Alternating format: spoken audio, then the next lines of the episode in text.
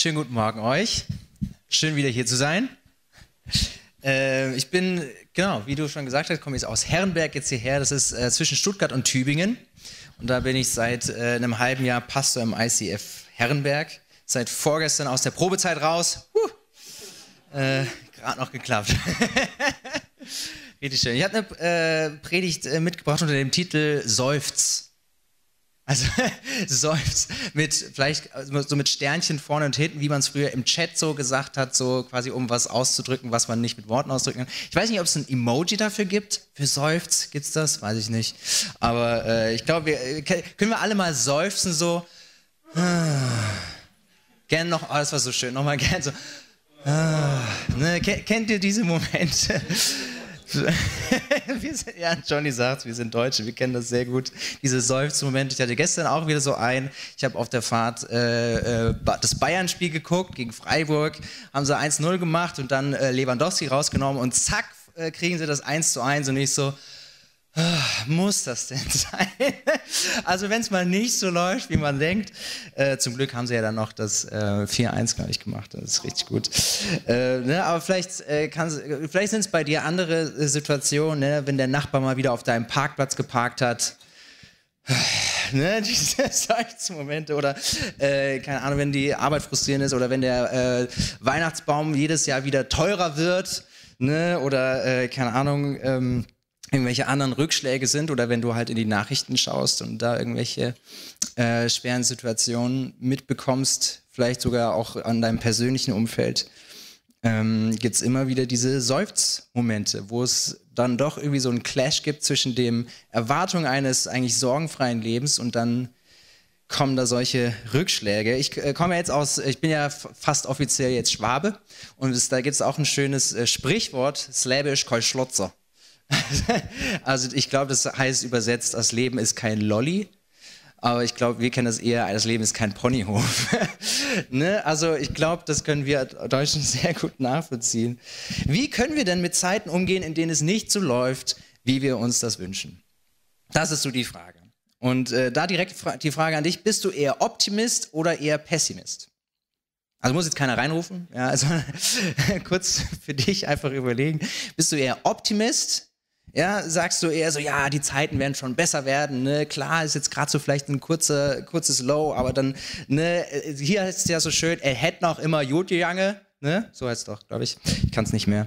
Äh, klar sieht es jetzt ein bisschen gerade düster aus, aber irgendwie doch im Moment, also es wird immer immer besser. Ja, also die Zukunft wird schon wieder besser sein, das werden wir auch überstehen. So, das ist so optimistisch. Ja, vielleicht kannst du dich da eher einsortieren, vielleicht aber auch eher auf der anderen Seite eher pessimistisch, wo du sagst, ich habe schon immer gewusst.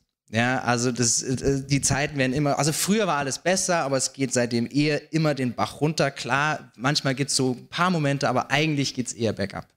Ja, also wenn ich so die, die Nachrichten anschaue und so, hab, ich habe schon immer gewusst, jetzt bestätigt sich's, die mit der Welt geht es den Bach runter. Ich glaube, als Gesellschaft waren wir relativ lang ziemlich optimistisch. Ja, haben gesagt, ja, es wird immer besser, immer mehr Konsum. Ja, wir reden ja auch vom Fortschritt, dass wir uns immer weiterentwickeln ne? und, und äh, reden dann immer von progressiv versus rückschrittlich. Ja, quasi, wenn Sachen dann nicht mehr passen, kann man sagen, das geht heute nicht mehr, weil wir uns ja weiterentwickelt haben, weil wir Fortschritt. Das klingt immer so sehr optimistisch. Ähm, ich glaube aber, mittlerweile sehen wir immer mehr auch einen Verlust von Hoffnung.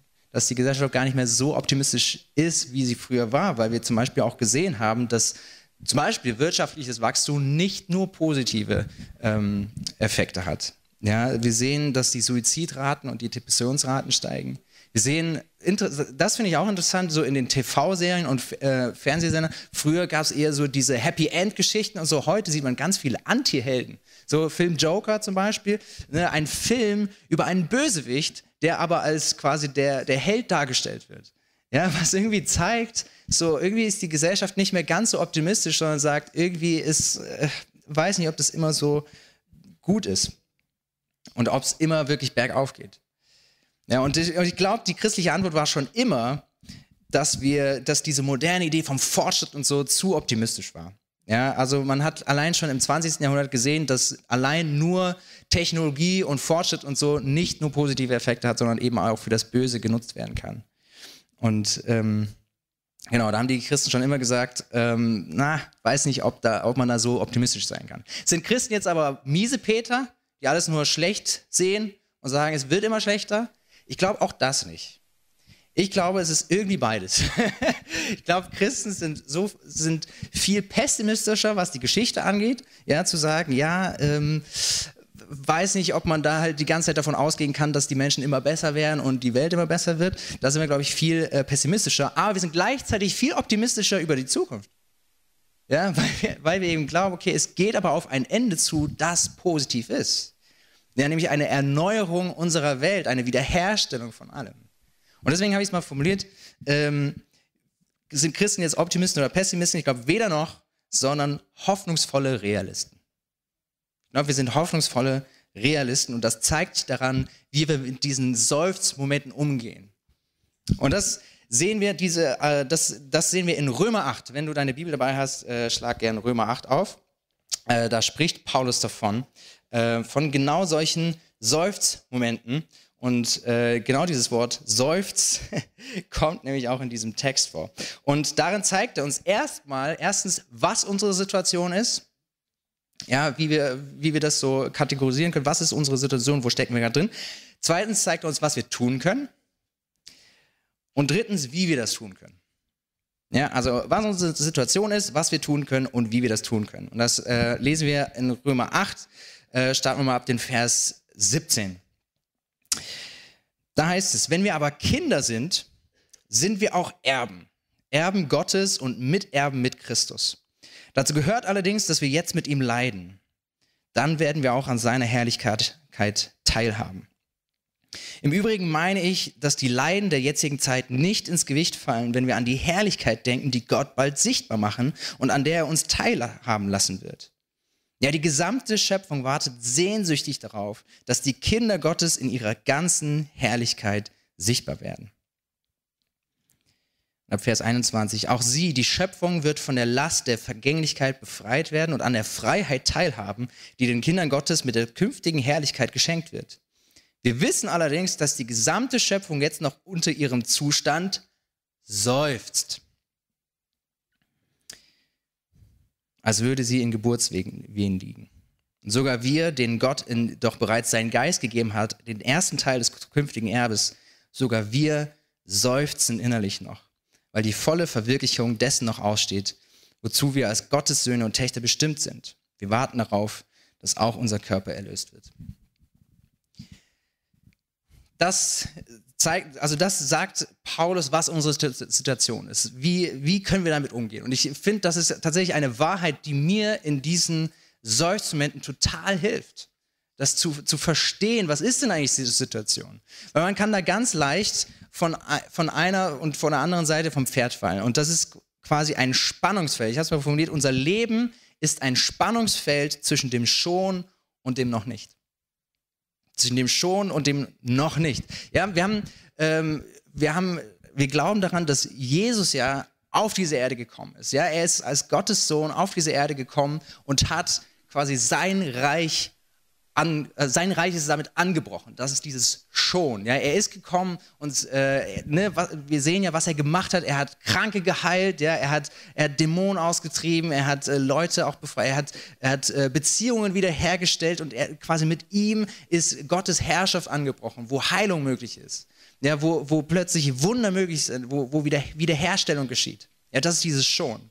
Und dennoch glauben wir, dass Jesus eines Tages wiederkommen wird, um das zu vollenden. Das ist dieses noch nicht. Ja? Um das mal ein bisschen darzustellen, äh, bitte ich mal den Dirk und den Johnny auf die Bühne. Ja, dieses, unser Leben ist ein Spannungsfeld. Äh, Dirk, stell dich gerne mal nach, nach hier. Ähm, du bist das noch nicht. Ja, herzlichen Glückwunsch. Ähm, du bist das, worauf wir noch warten ja, quasi die Vollendung, ja. Während du, Johnny, du bist das schon, du bist schon gekommen, ja, quasi das, was wir jetzt schon erleben dürfen, ja. Und wir spannen jetzt mal unser Spannungsfeld auf, um zu verdeutlichen, ähm, dass, dass diese Wahrheit für uns so wichtig ist, ja. Zieht mal gern stramm, genau. Also, ne, wir brauchen nämlich beide Seiten. Ja, wenn wir jetzt die ganze Zeit bei diesem schon sind, ja, bei diesem, wo ich ähm, eigentlich hin will, dieses, okay, Jesus ist schon gekommen, ja, äh, lass mal ein bisschen locker, dass ich hier näher rankomme. Äh, genau, das ist ja das, was ich schon will. Ja, ich glaube, dass Jesus schon gekommen ist und wir, ich glaube, äh, viele von uns haben schon solche Dinge äh, erfahren oder erlebt, dass Heilung möglich ist. Ja, dass plötzlich ein Krebs verschwinden kann oder dass eine Krankheit weggenommen wird oder dass wirklich Wiederherstellung geschieht, dass zerbrochene Ehen wieder geheilt werden können, ja, wo Jesus wirklich da ist und, und, und wirklich was verändern kann, dieses schon. Und dennoch, und wenn mich jetzt der Dirk ein bisschen zieht, werde ich immer wieder daran erinnert, dass auch vieles noch nicht da ist. Ja, wo Gebete nicht erhört werden, wo ich doch immer wieder auch merke, okay, es, es ist nicht automatisch, dass Heilung geschieht, dass Wiederherstellung geschieht. Ja, es ist immer wieder, aber dann ist auch wiederum das Ding, okay, wenn ich aber nur hier bin, wenn ich nur die ganze Zeit sage, ja, das bringt doch eh nichts, warum soll ich überhaupt noch beten, weil es wird sich ja eh nichts verändern, da wiederum zieht mich das schon wieder zurück. Ja, ich muss mich mal wieder hier ein bisschen einhaken, genau. Ja, und so bin ich in diesem Spannungsfeld, ja, dazwischen quasi. Ne? Das, das, das bewahrt mich davor, äh, in einer Unbalance zu leben, ja, äh, ungesund die ganze Zeit in diesem noch nicht zu sein, dieses ach, das ist alles, es geht doch alles den Bach und es hilft doch alles nichts und aber auch nicht in einem zu großen optimistisch naiv zu sagen, okay, aber ist doch alles gut. Jesus ist doch gekommen, ja. Jetzt muss ich auch keine Medikamente mehr nehmen. Jetzt muss ich ja auch gar nicht mehr zum Arzt, weil Jesus ist ja mein Heiler. Ja, das ist dieses Spannungsfeld und das ist die erste Eigenschaft dieses Spannungsfeldes, bringt mich in eine Balance. Ja, es, es, es bringt mich quasi in einer gesunden Balance, wo ich weiß, mir bewusst bin, okay, es ist noch nicht alles gut, aber es kann auch vieles schon gut werden. Das ist ein, gesund, ein Spannungsfeld. Aber Spannungsfelder, wenn sie ganz doll ziehen, tun sie auch manchmal weh. das ist die Spannung. Vielen Dank euch äh, fürs äh, Veranschaulichen. Ein kleiner Applaus für unsere beiden. Ähm, Genau, ja, unser Leben ist ein Spannungsfeld zwischen dem Schon und noch nicht. Und ich glaube, wir können von, kenne, kennen beide Arten von Momente. Diese Schon-Momente, die man sich aufschreibt, diese, wo wir schon erst erlebt haben, und dann diese Schläge ins Gesicht von diesen noch nicht Momenten, ähm, wo wir uns fragen, warum? Und genau da müssen wir uns das bewusst machen. Das ist ein Spannungsfeld in diesem Schon und noch nicht. Ja, es, sind, es tut manchmal weh, es sind Schmerzen, aber, und davon redet hier Paulus, es sind gute Schmerzen. Also das, das geht erstmal nicht in seinen Kopf, aber das Bild, das ihr benutzt, ist das von Geburtswehen. Ich habe mal ein Bild mitgebracht. Von Geburtswehen. Er, er sagt, diese Schöpfung seufzt unter dem Zustand, als würde sie in Geburtswehen liegen. Das sind keine Schmerzen, die einfach nur destruktiv sind, sondern es sind Schmerzen, die davon zeugen, dass etwas Neues entsteht. Dass eine neue Welt entsteht. Wie ein, ein Samenkorn, das in die Erde fällt und stirbt, damit Neues daraus entstehen kann, eine Frucht, die entstehen kann. Es sind quasi Wachstumsschmerzen. Ja, das ist unsere Situation. Wir sind in einem äh, Zustand, in einem Spannungsfeld zwischen dem Schon und noch nicht. Es, sind, es tut weh, aber es sind Schmerzen, die von einem neuen Leben zeugen. Ja, deswegen können wir Hoffnung haben. Das ist das, worin wir uns gerade befinden. Ja, das ist unsere Situation. Was können wir jetzt tun? Was machen wir damit? Vers 25 sagt uns das Paulus. Da wir also das, worauf wir hoffen, noch nicht sehen, warten wir unbeirrbar, bis es sich erfüllt. Wir sollen warten. Unbeirrbar warten. Wir sollen einfach diese Spannung aushalten. Und ganz ehrlich, das ist einer dieser Texte, die ich nicht gern predigen würde. Weil ich denke, oh, es wäre doch viel einfacher, wenn Gott uns noch irgendwas gibt, was ich tun kann, ja, womit ich das beschleunigen kann, womit ich irgendwie sagen kann, okay, ähm, damit kann ich jede Krise überbrücken, so zehn Schritte aus jeder Krise raus oder so. Aber Paulus sagt, nee, alles, was du tun kannst, ist warten. Unbeirrbar warten. Ja. Aber das sehen wir auch immer wieder in der Bibel. Ganz oft ist da vom Warten die Rede. Ja? Ein Abraham, der eine Verheißung bekommen hat, dass er einen Sohn bekommen wird, wartet noch 25 Jahre. Und man denkt, warum? Ne, das sagt uns Paulus hier nicht. Aber er sagt, wir sollen warten. Ja, wir sollen so warten, wir sollen so unbeirrbar warten, verankert in dieser Hoffnung. Wie können wir das tun? Ja, wir wissen, was unsere Situation ist, wir sind in diesem Spannungsfeld, wir wissen, was wir tun sollen, warten, aber wie können wir das denn tun? Wie können wir warten? Ich glaube, es gibt, wir sehen in diesem Text, haben wir drei Punkte rausgegriffen und ich nenne sie mal die 3G des Wartens. Und diesen Begriff mal positiv zu besetzen. die 3G des Wartens. Erstens, wie wir tun können, wie wir warten können. Ich warte mit Geduld. Ich warte mit Geduld, weil ich weiß, ich habe eine Zukunft. Ja, ich habe eine Zukunft und die kann ich mir visualisieren und das wiederum äh, hilft mir, ähm, Geduld zu entwickeln. Ja, in Vers 17 lesen wir, wenn wir aber Kinder sind, sind wir auch Erben. Erben Gottes und Miterben mit Christus. Ja, wir, also wir haben ein Leben, das auf uns wartet. Wirklich, wir haben, eine, wir haben eine Hoffnung, die vor uns steht. Wir, äh, Gott verbirgt sich dafür, dass wir eine Zukunft haben. Ja, das Zeichen dafür ist die Auferstehung. Ja, dass Jesus auferstanden ist, dass der Tod eben nicht das Ende ist. Wir haben eine Zukunft, die auf uns wartet, eine, eine erneute Erde. Und ich, manchmal glaube ich, dass wir so eine, so eine ähm, sehr abstrakte Vorstellung davon haben und deswegen freuen wir uns gar nicht drauf. Ja, das war bei mir ganz lange so. Ich wusste, ja, Himmel ist zwar nett, schön, dass es nach dem Tod weitergeht, aber ich hatte keine Ahnung vom Himmel. Dann habe ich mich aber damit beschäftigt und seitdem freue ich mich so sehr darauf, weil es einfach so gut ist. Wir haben manchmal die Vorstellung von dem Himmel, so, es ist alles weiß. Ja, und es ist, es ist, ruhig und wir schweben so auf den Wolken und so, ne? Und vielleicht gibt es ein bisschen Hafengesang, aber sobald man irgendwie so mal lauter ein bisschen Worship machen will, kommt Petrus und sagt, Psst, hier ist Ruhe, ja, es ist die ewige Ruhe. So, ne? Und den ganzen Tag nur singen, wo man sich äh, vielleicht als nicht so musikalischer denkt, so, oh, ist das wirklich das, womit ich die Ewigkeit verbringen will? Das ist so manchmal das Bild, was wir vom Himmel haben. Aber das Ding ist, das ist, das widerspricht dem, was in der Bibel steht.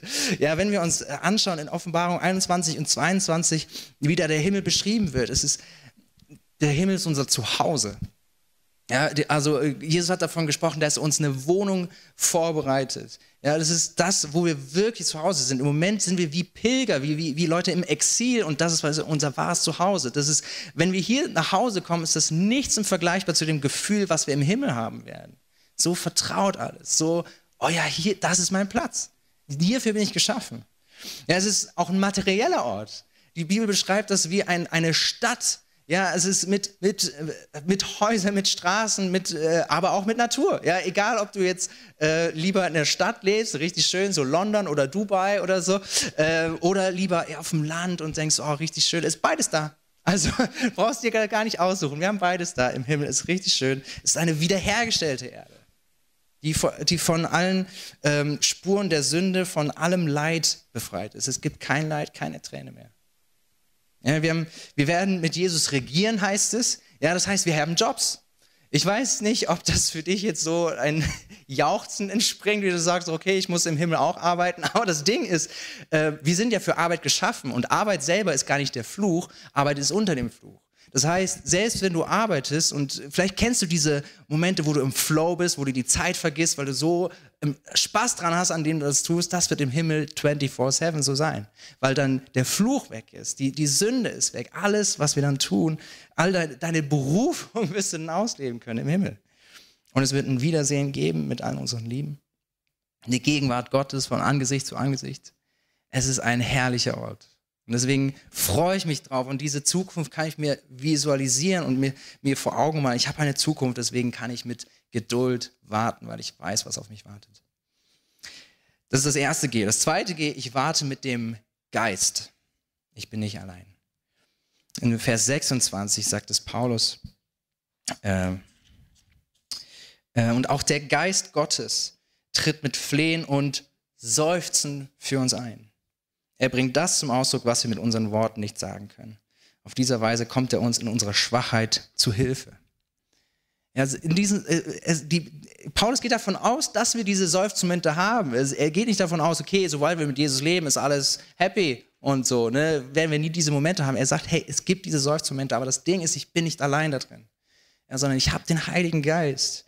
Diese, dieses der Geist ist eine Anzahlung, der ist schon Teil dieses Schons. Ja, sobald wir mit Jesus leben, haben wir den Heiligen Geist, seine Gegenwart in uns. Und er hilft uns zu, ähm, zu beten, weil Gebet ein Schlüssel ist in, diesem, in diesen Seufzmomenten. Wir können, wir können ehrlich sein.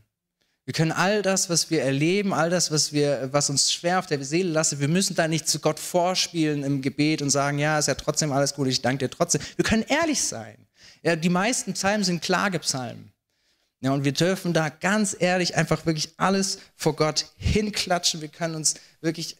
Und Das, und, und das ist tatsächlich so der, da, wo, wo wirklich Friede geschieht, wenn wir wirklich ehrlich vor Gott werden, wenn wir ihm das alles klagen und der Geist uns, uns ähm, hilft und er als unser Tröster ist bei uns.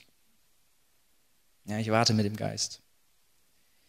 Und drittens, ich warte mit Gewissheit. Es ist zu meinem Besten. Und das ist der härteste Punkt. Vers 28. Eines aber wissen wir, alles trägt zum Besten derer bei, die Gott lieben. Ein Perspektivwechsel. Und das ist wirklich der, der härteste Schritt, weil das ist ein Vertrauensschritt. Weil in diesen Seufzmomenten denkt man erstmal so, warum? Das ist doch die erste Frage, die wir uns stellen. Warum hat Gott das zugelassen? Warum lässt er das zu? Ja, warum erhört er unser Gebet nicht? Warum? Das ist immer die erste Frage. Wenn wir, denn wenn wir verstehen würden, warum, dann wäre das ja alles nicht so schlimm. Und das Ding ist, Gott gibt uns aber nicht immer ähm, die Perspektive oder das klare Warum von jeder Situation. Aber er gibt uns eine Perspektive, die uns hilft, ihm zu vertrauen. Zu sagen, alles trägt zum Besten derer bei, die Gott lieben. Ja, Vers 29 sagt er denn, was denn das Beste ist. Wir haben ja manchmal so eine Vorstellung davon, ja, am liebsten wäre mein Leben einfach nur leicht. Ja, wird so eine, so eine Gerade, die immer besser wird, ja, immer quasi wird mir immer besser, es wird immer leichter und so. Ich glaube nicht, dass das die Vorstellung ist, was unser Bestes ist. Weil das, wird, das setzt voraus, dass wir denken, das Beste für mich ist, wenn es mir immer gut geht. Ich glaube, Gott hat ein größeres Bild davon, was unser Bestes ist. Und das steht in Vers 29. Schon vor aller Zeit hat Gott die Entscheidung getroffen, dass sie ihm gehören sollen. Darum hat er auch von Anfang an vorgesehen, dass ihr ganzes Wesen so umgestaltet wird, dass sie seinem Sohn gleich sind. Wofür ist unser Leben hier da in diesem Spannungsfeld? Dass wir umgestaltet werden wie Jesus. Ja, es, wir sollen so werden wie Jesus. Das ist die Perspektive, die Gott für uns hat. Und deswegen nutzt er diese Seufzmomente, um an uns zu arbeiten. Es ist manchmal hart. Ja, es ist so wie dieses Bild von einem Töpfer, wie Gott als Töpfer an uns arbeitet. So, er, er, er formt uns und er, und er korrigiert Sachen, wo wir noch uneben sind. Ja, wo, und, und damit wir ein Meisterwerk werden. So sagt es die Bibel. Ja, wir sollen ein Meisterwerk werden. Wir sollen Jesus widerspiegeln. Wir sollen quasi einen perfekten Charakter haben. Und so arbeitet er uns. Und und dafür nutzt er auch diese Seufzmomente. Und gerade diese Seufzmomente sind am effektivsten daran, auch wenn es hart klingt. Ja, wir, C.S. Lewis hat das mal verglichen, am liebsten, also klar, wir wollen alle ein Meisterwerk sein, aber eigentlich würden wir gern lieber eine Kritzelei für ein Kind sein, ja? Wenn so ein Kind, so ein dreijähriges Kind oder so zu dir kommt, kannst du mir einen Baum malen, dann machst du jetzt nicht, nimmst du jetzt nicht drei Stunden, sondern du kritzelst, zack, zack, wum, wum, fertig, ist happy. Ja, es ist zufrieden. Und so wären wir auch gerne. So einfach so, hey, am liebsten wäre ich jetzt schon fertig, dass Gott gar nicht mehr so viel an mir Arbeit macht, einfach zack, zack, zack. Aber er will ein Meisterwerk von dir aus dir machen. Und das heißt, dass er auch manchmal wieder radiert, dass er sich wirklich Zeit nimmt und das, das Bild, das, das denkt wie so, boah, warum radiert es jetzt schon wieder? Es tut weh. Es tut weh, wenn er die ganze Zeit an dir arbeitet. Aber es ist zu deinem Besten, ja. Ähm, Rick Warren hat mal gesagt, God is more interested in your character than your comfort. Ja, er ist mehr interessiert an deinem Charakter als an deinem Komfort. Weil den Charakter nimmst du mit in den Himmel. Und so ist unser Leben hier auf dieser Erde eben nicht egal, sondern es ist wie ein Same, der quasi gesät wird, der dann quasi im Himmel, in der Ewigkeit aufgehen wird, in Herrlichkeit. Und dieses Warten ist eine Zeit des Vorbereitens. Ja, das sind so die drei G, die uns helfen zu warten. Ja, und ich weiß nicht warum. Ich weiß nicht, warum das so ist. Ich weiß, ich habe nicht immer diese Perspektive, aber genau da fängt Vertrauen an. Und es gibt kaum einen Tag, wo ich nicht seufze, wo ich nicht solche Momente habe, wo ich denke, was, was soll das alles so? Ich würde am liebsten einfach alles hinschmeißen und alles über mich ergehen lassen. Gleichzeitig ist das aber diese Wahrheit, die mich vor dem Wahnsinn schützt, ja, die mir wirklich eine Hoffnung gibt, zu sagen, hey, es gibt aber eine Zukunft, die auf mich wartet. Und ohne Gott gibt es diese Hoffnung nicht. Was soll dir denn Hoffnung geben, wenn es Gott nicht gibt? Woran hängst du, dass die Zeiten besser werden sollen? An Technologie, an Fortschritt, an das Gute im Menschen? Ich weiß nicht, was uns Hoffnung geben sollte, es sei denn die Auferstehung, wirklich das, wo ich weiß, hey, es wird eine Wiederherstellung geben, es wird Gerechtigkeit wiederhergestellt werden, es werden alle Leidmomente werden wieder ähm, wiederhergestellt, dass es keine Sünde mehr geben wird, kein Leid mehr geben wird. Und irgendwie wird es sogar dadurch noch herrlicher sein, dass es einst verloren und zerbrochen war. Wie ein Same, der in die Erde gepflanzt wird und aufgeht. Ja, und so, können, so haben wir einen, einen Lebenssinn, den Leid nicht zerstören kann, sondern sogar vertiefen kann. So haben wir die Möglichkeit der Zukunft oder sogar dem Tod mit Gelassenheit und Frieden entgegenzublicken. Und so haben wir auch eine Hoffnung, die allem standhält. Ja, aller Schmerz wird vergessen sein, auch wenn wir heute seufzen. Das erzeugt in mir eine Sehnsucht. Ja, deswegen ist dieses Spannungsfeld, deswegen kann ich auf dieses noch nicht schauen und mich danach sehen und gemeinsam mit Offenbarung 22, Vers 20 sagen, hey, der, der sich für die Wahrheit aller Dinge verbürgt hat, sagt, ja, ich komme bald.